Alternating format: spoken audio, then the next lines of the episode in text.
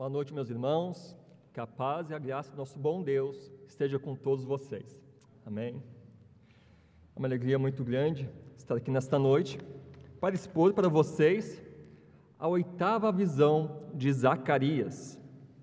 Então, dentro dessa série de sermões acerca da história da redenção, nós estudamos as visões de Zacarias e hoje vai ser a nossa última visão que estaremos vendo aqui. Abram suas Bíblias, então, do profeta Zacarias, capítulo 6. A nossa leitura é do versículo 1 ao 8. Zacarias, capítulo 6, do 1 ao 8.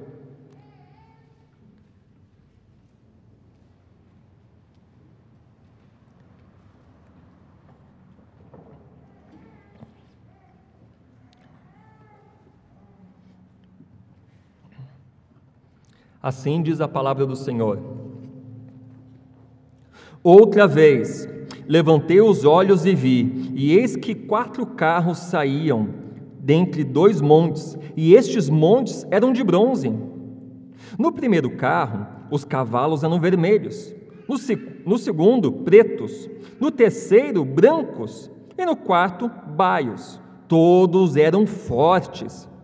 Então perguntei ao anjo que falava comigo: O que é isto, meu senhor? Respondeu-me o anjo: São os quatro ventos do céu, que saem de onde estavam perante o Senhor de toda a terra. O carro em que estão os cavalos pretos sai para a terra do norte, e os brancos após eles, e os baios para a terra do sul. Saem assim os cavalos fortes, forcejando por andar avante, para percorrerem a terra o Senhor lhes disse: Ide, percorrei a terra, e percorriam a terra.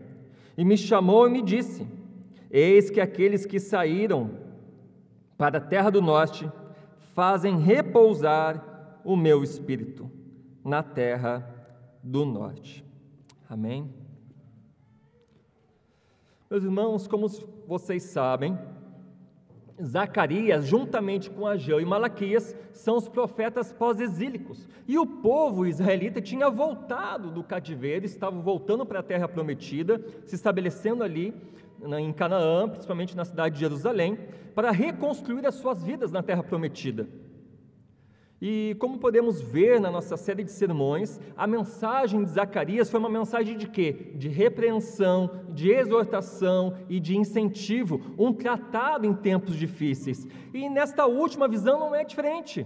Ela é uma visão que fala do futuro juízo que virá sobre os ímpios e as nações opressoras, mas também fala do consolo e esperança para o povo oprimido de Judá, para o povo de Deus. E a visão de Zacarias começa aqui no capítulo 6, no versículo 1, da seguinte forma: Outra vez levantei os olhos e vi, e eis que quatro carros saíam dentre dois montes, e estes montes eram de bronze. É interessante que, olhando para a nossa última visão aqui de Zacarias, que ele teve naquela noite de 620, podemos olhar de volta para todas as outras oito visões e entender melhor a sua organização. É interessante que a primeira e a última visão, tanto a primeira visão como a última visão de Zacarias, contém cavaleiros divinos e falam da relação de Jerusalém com as nações. A primeira fala de um mundo em paz, onde os opressores de Israel descansavam seguros. Mas aqui, na última visão, mostra Deus perturbando aquela falsa paz com o juízo trazendo juízo contra essas nações. E entre essas duas visões, ali da, da segunda visão até a sétima visão, Deus trata do povo judeu e de seus problemas internos. O resultado de toda essa série de visões, eu já comentei com vocês, vocês viram os outros pregadores falando, é uma mensagem de encorajamento mas também junto com ela uma mensagem de exortação para edificar o templo e renovar também espiritualmente toda a nação. E aqui, meus irmãos, em Zacarias dos 1 ao 8, então trata de uma visão de quatro carros saindo entre dois montes de bronze. Que que é isso? Bom, a primeira coisa que eu refletir aqui, ver com vocês, é sobre o significado desses dois montes. Um, o, o, o bronze era uma liga muito valiosa naqueles dias, muito mais valiosa naquela época que na nossa época. E representava o que? Poder. O bronze também na Bíblia é símbolo de juízo. Lembrando que o altar, olha só que interessante, o altar de sacrifício, tanto do tabernáculo, como na época do templo, construído por Salomão, ambos eram feitos de madeira, mas revestidos de bronze. E nele o pecado era julgado quando os sacrifícios ali eram queimados. Quando o Senhor apareceu para João lá na ilha de Patmos, ah, em Apocalipse 1, 15, e ele estava prestes a julgar as igrejas, o que, que nos diz lá? Que os seus pés foram comparados com bronze, refinados numa, numa fornalha. Por isso que muitos estudiosos defendem que esses montes de bronze são de bronze para poder indicar a justiça de Deus no juízo sobre as nações opressoras. E além disso, esses montes representam as duas, uh, representam as duas colunas que ficavam na entrada do templo de Salomão, que agora estava sendo reconstruído pelo povo que tinha voltado do cativeiro. Elas representam, meus irmãos, o, os, os portais do céu, a morada de Deus. Morada essa que é inconquistável e que parte do próprio Deus o juízo que cairá sobre as malignas nações que oprimiam o seu povo, e que nada, simplesmente nada, pode impedir a realização da sua soberana vontade. E o que, que saía dentre esses montes, desses dois montes? São quatro carros movidos por cavalos. Aqui somos lembrados lá na primeira visão também. Na primeira visão, no primeiro sermão, nessa série de sermões sobre Zacarias, nós vimos que os seus cavaleiros, eles vieram dos quatro cantos da terra com relatórios, falando para o Senhor o que estava acontecendo ao redor do mundo, trazendo um relatório e dizendo que as nações estavam em aparente paz, as nações malignas. Lá na primeira visão, aquela leve cavalaria significava o quê? Onisciência e soberana onipresença de Deus. Em comparação aqui, esses carros, eles são diferentes. É uma cavalaria pesada, são, é como se fosse a tropa de choque desse soberano e poderoso rei. Não são muito diferentes da, dos tanques de guerra dos nossos dias. Aqui tem uma imagem, pedi para o pessoal colocar. Eu acho que já estava em um bom tempo, eu não vi, estava focado aqui no, no sermão. Essa imagem aqui mostra como é que eram os cavalos de guerra da Assíria e da Babilônia. Normalmente eram quatro carros, dentro da carruagem ali tinha quatro soldados, aquele que guiava, dois com escudos, protegendo aquele que estava guiando e protegendo também o arqueiro. Então é como se fosse o tanque de guerra naquela época, era isso que Zacarias viu na sua visão. Vai dar mais um toque. Tem uma outra imagem também que mostra como é que era do, dos egípcios. Então era mais ou menos isso que o profeta viu em sua visão. Então, esses carros de guerra, meus irmãos, eles não saíram para patrulhar, para ver o que estava acontecendo, como na primeira visão. Esse aqui não. Esses, esses carros, eles saíram para esmagar as forças dos inimigos. Esses carros eram puxados por cavalos de diferentes cores. O primeiro carro, como nós vimos aqui, era um vermelho. O segundo, os cavalos eram pretos. O terceiro, brancos. O quatro, o, quarto, o quarto cavalos ali, né, eram baios. Ali no hebraico, baio significa malhado, pintado, com manchinhas. Essa seria a ideia. E é muito bem destacado aqui também que era o que? Cavalos fortes. Não era qualquer tipo de cavalo. Era um animal extremamente forte. Assim como na primeira visão, aqui na última, o profeta ele faz a mesma pergunta. O que, que ele pergunta lá? O que é isto, meu Senhor? Então o anjo responde aqui no versículo 5 que são os quatro ventos do céu que saem diante da presença de Deus, do Senhor, aquele que domina sobre toda a terra. Mas antes de falar dos ventos, vamos falar dos cavalinhos. É, é muito interessante aqui que o livro de Apocalipse, no capítulo 6, nos oferece um paralelo muito interessante com essa visão de Zacarias. E ele nos ajuda a interpretar as cores desses cavalos. Se compararmos esses cavalos com aqueles da abertura lá dos sete selos, em Apocalipse 6, do versículo 3 ao versículo 8, podemos dizer que os vermelhos representam o que? Guerra, espada, derramamento de sangue. Os cavalos pretos remetem à aflição, dor, morte, sofrimento. Os cavalos brancos remetem à vitória sobre os seus inimigos. E os cavalos baios, manchados, coloridos ali, a tudo que é tipo de peste que você possa imaginar. Esses cavalos de guerra, meus irmãos, estão falando do tipo de juízo que Deus derramará sobre os ímpios e os opressores de seu povo. E o que são esses carros? Assim como lá na primeira visão, no capítulo 1 de Zacarias, esses, esses carros aqui da última visão, da oitava visão, certamente faz parte um, do exército angelical de Deus. Avança, uh, eles estão avançando, e o avanço deles representação divina de Deus no mundo. A tropa de choque sai da presença do seu trono como agentes para cumprir a sua santa vontade. Lá em Salmos 68, 17, ele nos afirma o seguinte: os carros de Deus são o que? Milhares de milhares. Simplesmente nada pode resistir ao grande exército de Deus. Isso significa que Deus é capaz de garantir que todos os seus inimigos serão subjugados e que a sua vontade seja feita em todos os cantos do mundo. Ninguém resiste à sua vontade. Todos aqueles que se levantam contra esse rei soberano se levantam para cair mas cedo ou mais tarde eles serão julgados pelos seus crimes, pelas suas maldades. Deus não deixa impune o ímpio. E aqui ele está enviando os seus carros, seus cavaleiros, para trazer juízo sobre essas nações. O anjo também nos diz aqui no versículo 5 o que é esses ventos do céu aqui. É muito interessante, né? O, é, aparece uma visão que não dá para entender, entender muita coisa, Daí o profeta faz uma pergunta para o anjo que responde de, um, de, uma outra maneira que também é difícil de entender. Então, olhando à primeira vista, essa, essa visão aqui é um pouco difícil de entender. Mas o vento, pessoal, é um outro importante agente de Deus. E aqui não está falando de qualquer vento, de uma brisa suave, mas sim está falando de uma ventania forte que destrói todas as barreiras humanas, que nada pode fazer para resistir à soberana vontade de Deus. Portanto, os cavalos são mensageiros de Deus, assim como os ventos, eles percorrem toda a face da terra, nada fica oculto diante de Deus.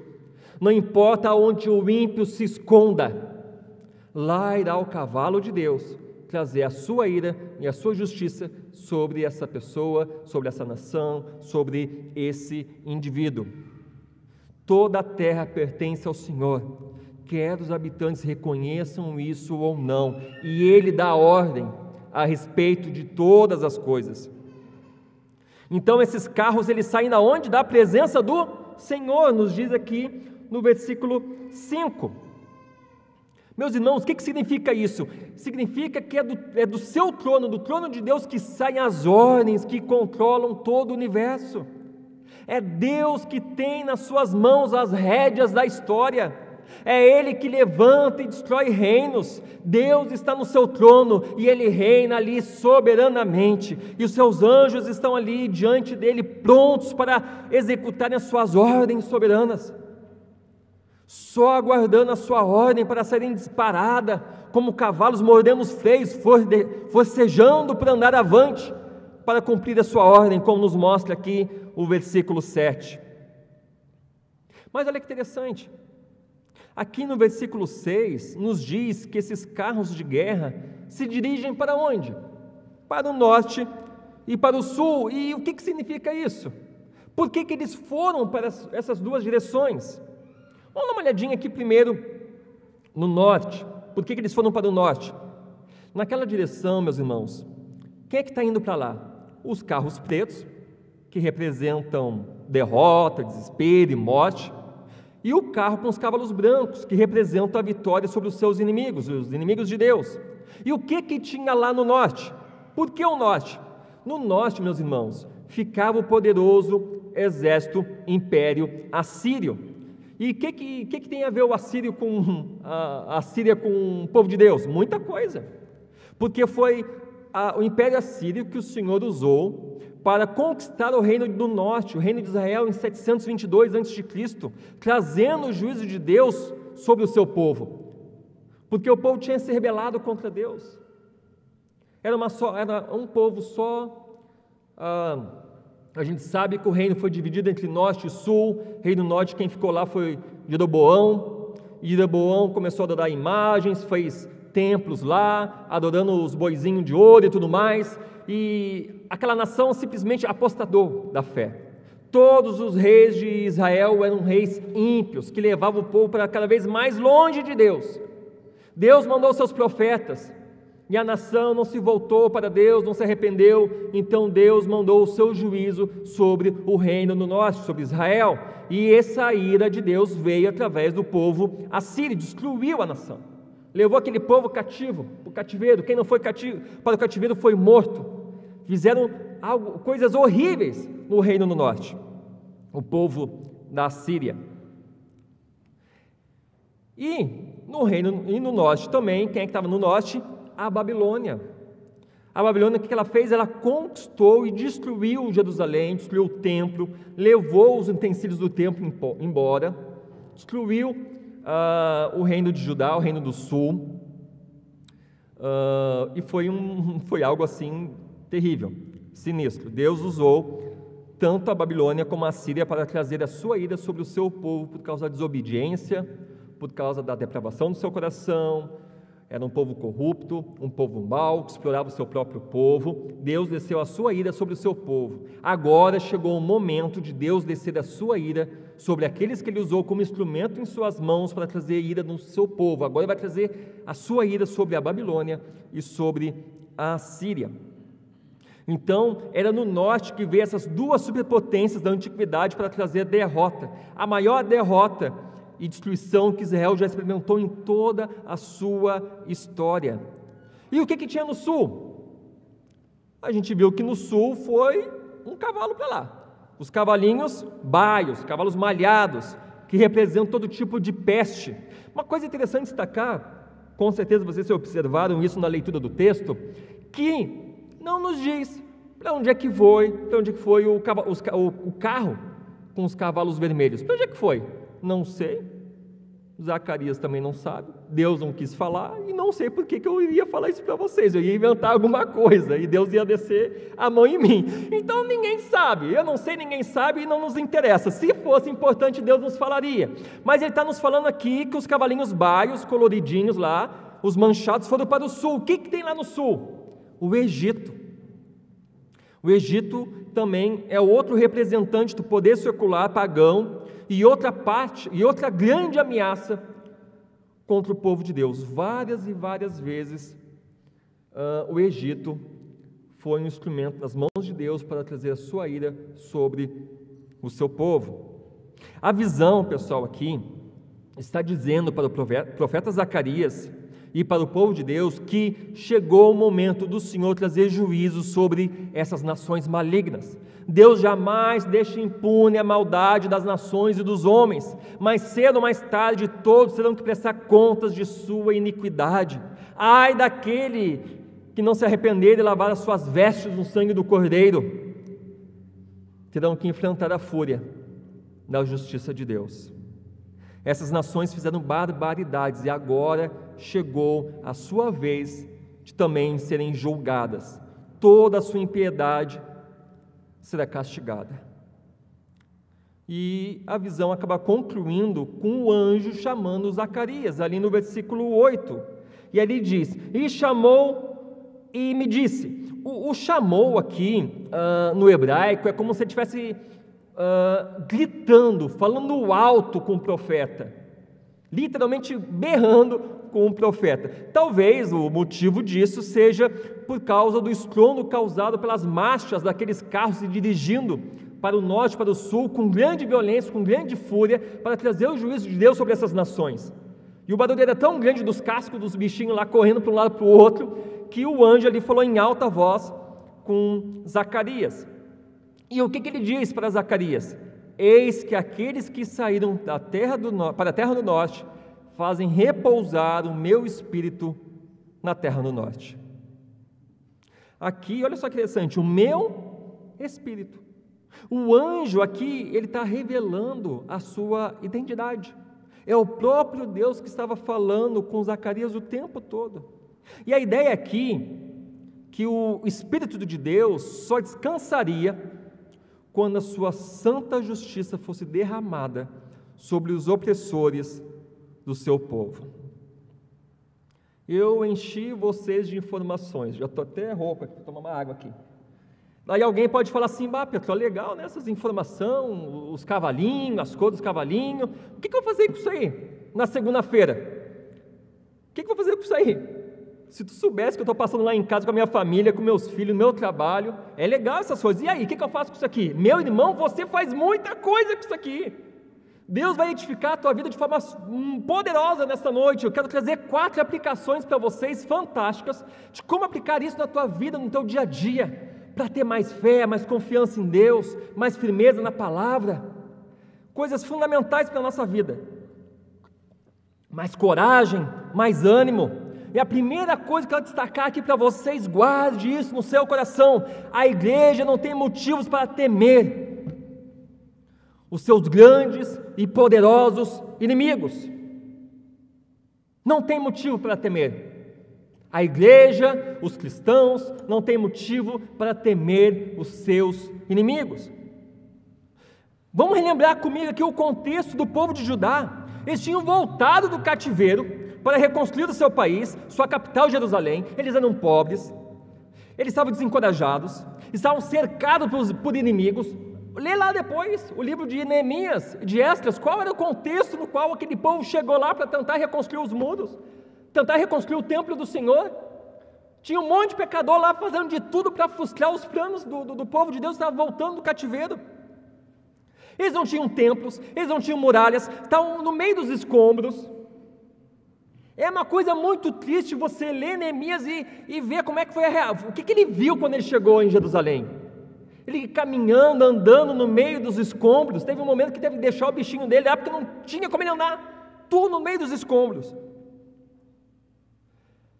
Esse era o contexto de Israel, esse era o contexto de Jerusalém, esse era o contexto do povo de Deus. E como é que estava a Babilônia? Como é que estavam os inimigos de Deus? Como a gente viu lá na visão, na primeira visão? Em aparente paz, prosperidade, aqueles reinos crescendo cada vez mais, o seu poder aumentando cada vez mais. O que é o povo de Deus diante daquelas superpotências? Não é nada. Nada. Judá no cenário mundial daqueles dias era insignificante, em termos econômicos, políticos, militares. Comparar Judá com Babilônia e Egito é piada, beira ao absurdo.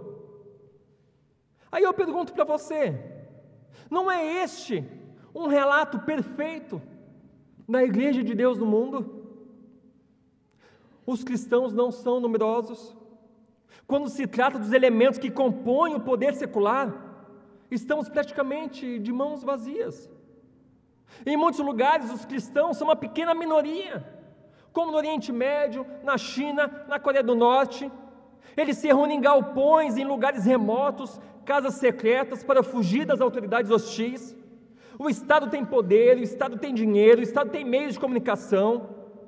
Comparar essas coisas, a igreja é fraca.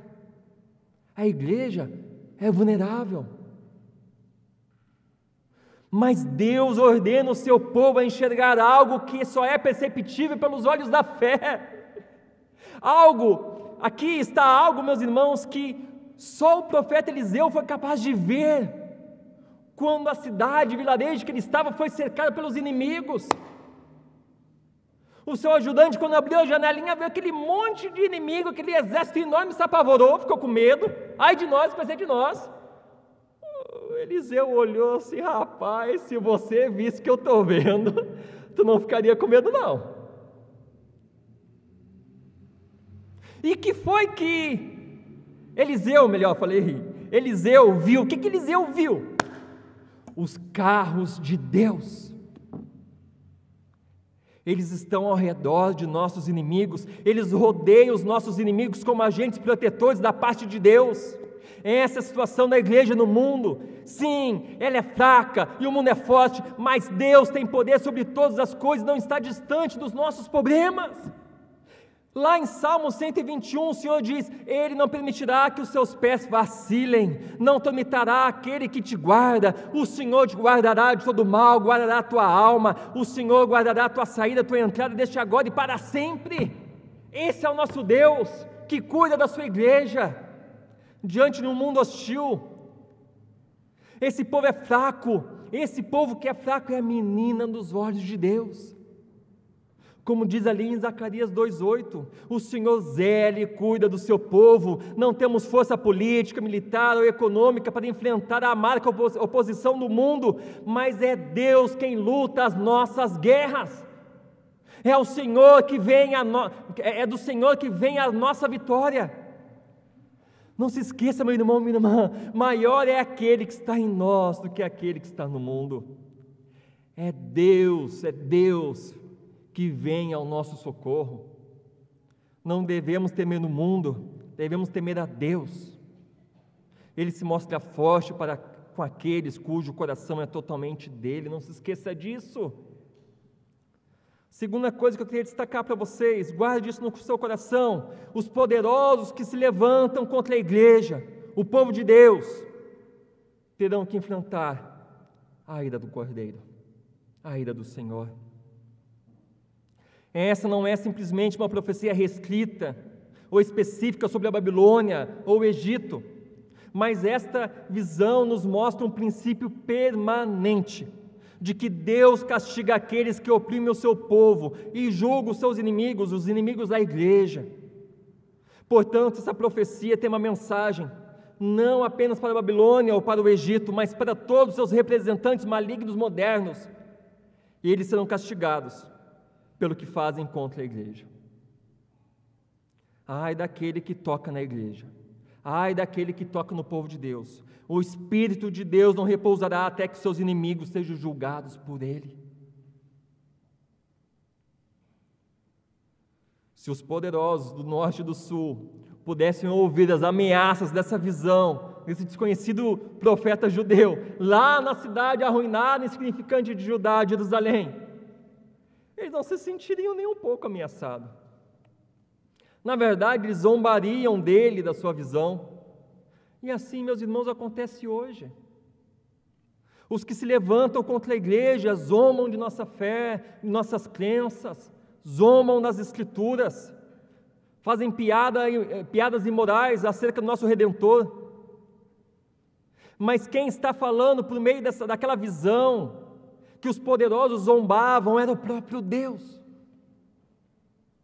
E assim como quem fala por meio da igreja, pela pregação da palavra, é o próprio Deus. Aquilo que Deus diz por meio de seus profetas sempre se concretiza. A palavra de Deus é fiel, é inerrante, perfeita. Todas as profecias que estão nesse livro já se cumpriram e irão se cumprir. A história, meus irmãos, é uma testemunha do trágico, trágico destino dessas superpotências. Cadê a Síria? Cadê a Babilônia? Só tem ruínas.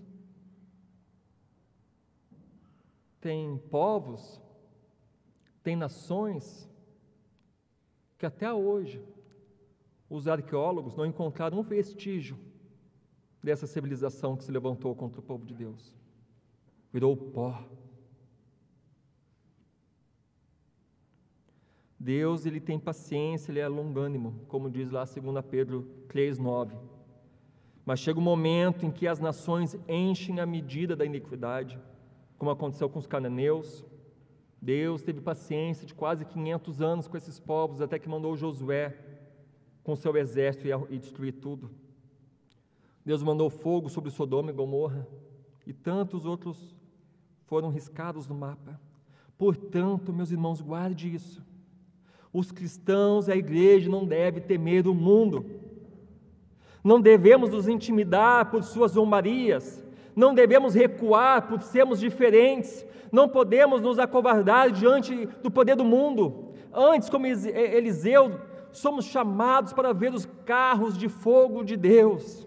Como Zacarias, aprendemos nessa visão que os agentes de Deus percorrem a terra para apoiar de forma secreta, mas poderosamente o seu povo, quebrando o arco que está apontado contra nós.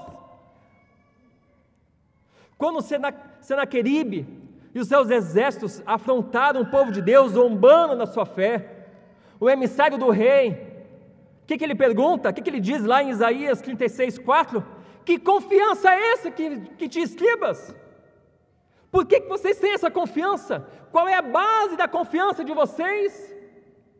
O exército tinha cercado Jerusalém, o exército numeroso, milhares e milhares, o maior exército do mundo naquele momento cercou Jerusalém. Onde é que está a confiança de vocês? Confiança no quê? Olha as nações que eu já conquistei, não sobrou uma, destruí tudo. Os deuses das outras nações não foram capazes de lutar contra o meu exército, de defender o seu povo. Por que, que vocês acham que agora, vai ser diferente? Se, se rendem, se curem diante de mim. Ha.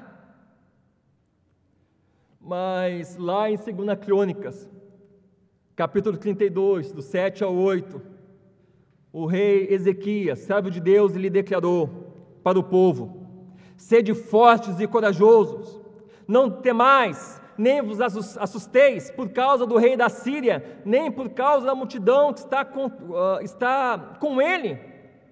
Com ele está o quê? Braço de carne.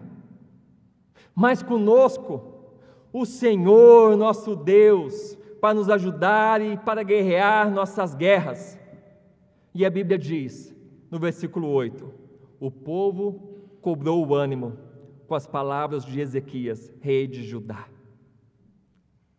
Ah, meus irmãos, da mesma forma, nós devemos colocar nossa confiança em Deus e olhar não para o tamanho e quantidade dos que estão contra nós, mas para aquele que está conosco para guerrear nossas guerras.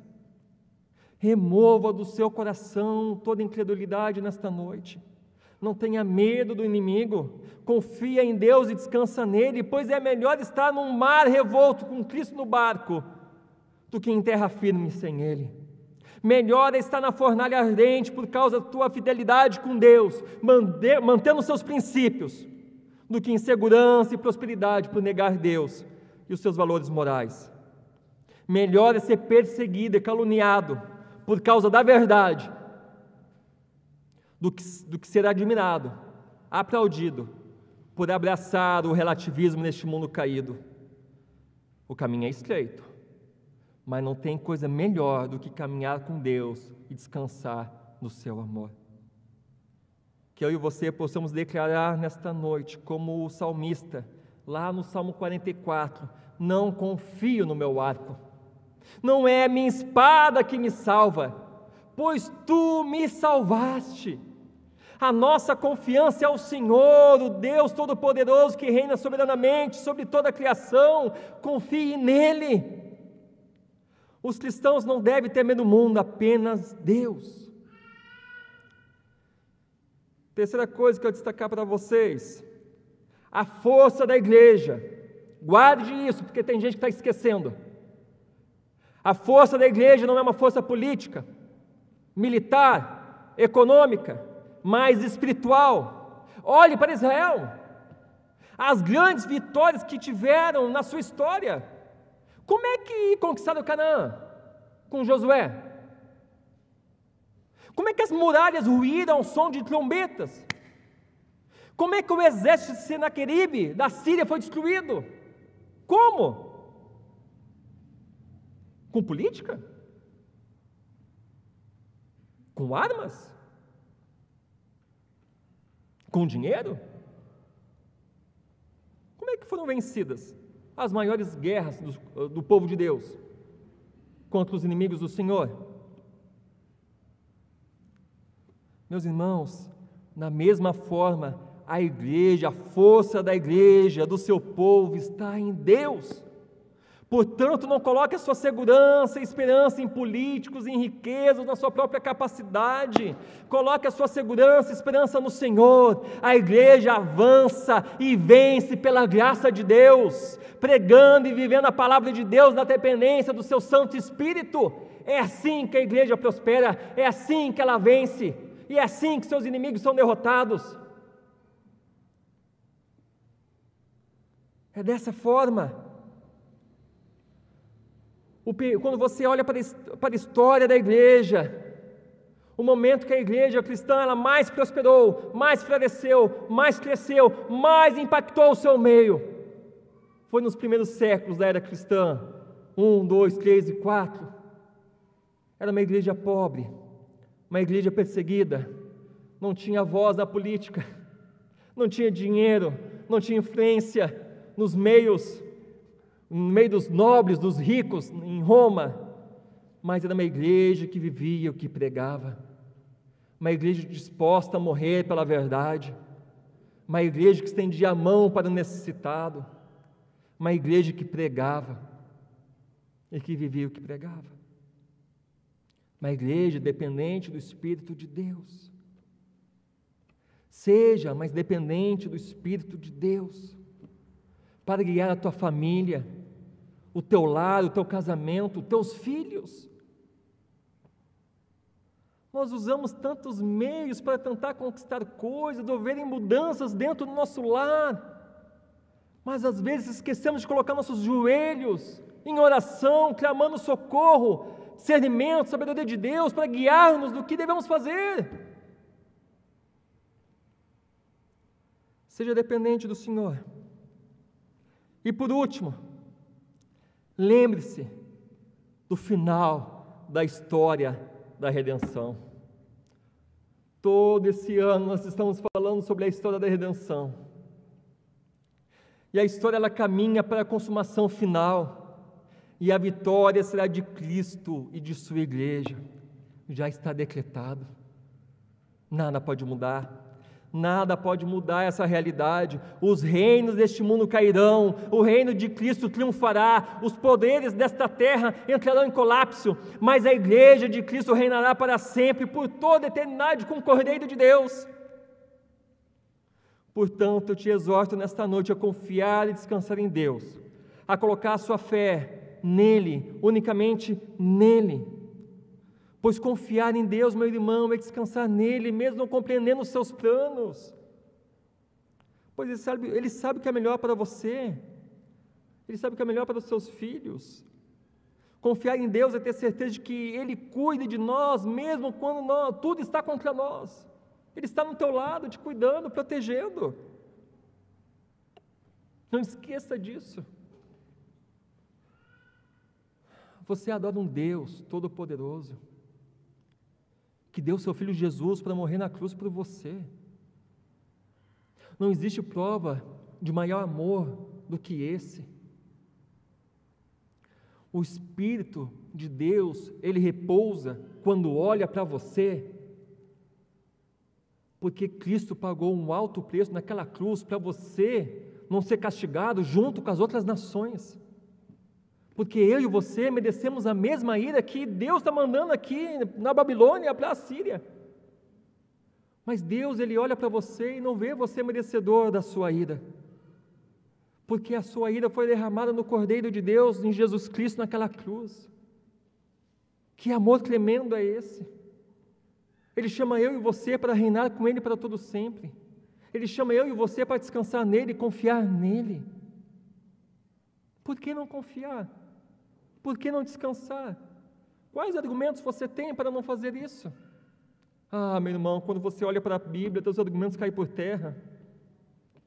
Como questionar a fidelidade, o cuidado de Deus para com o seu povo? Olha para as escrituras que ele já fez, se ele está fazendo e vai fazer. Ele venceu todas as coisas naquela cruz. A sua vitória é certa.